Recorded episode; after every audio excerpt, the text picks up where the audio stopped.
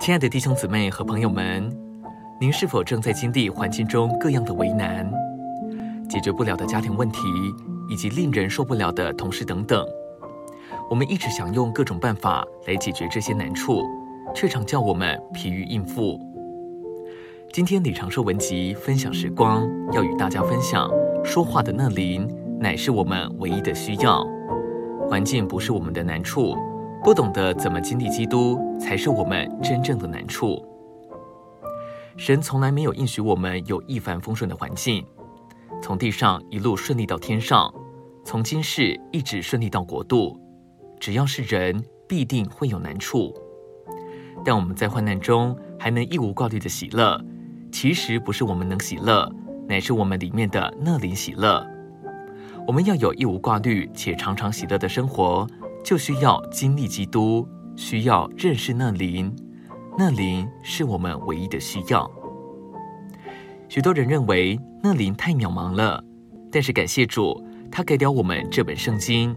这本圣经太宝贵了，它的素质和范围是基督，而他所讲的基督，至终就成为那灵，所以那灵并不渺茫。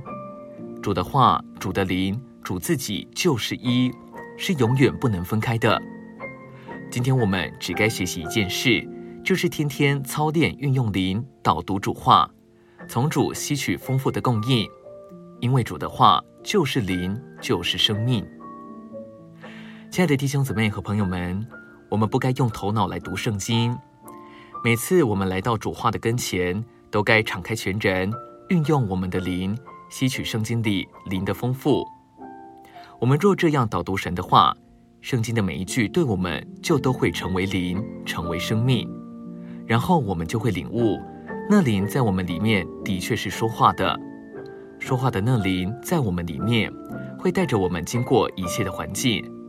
面对所有的人事物，并应付一切的问题，说话的那灵才是我们唯一的需要。今天的分享时光，你有什么摸着吗？欢迎留言给我们。如果喜欢的话，也可以分享出去哦。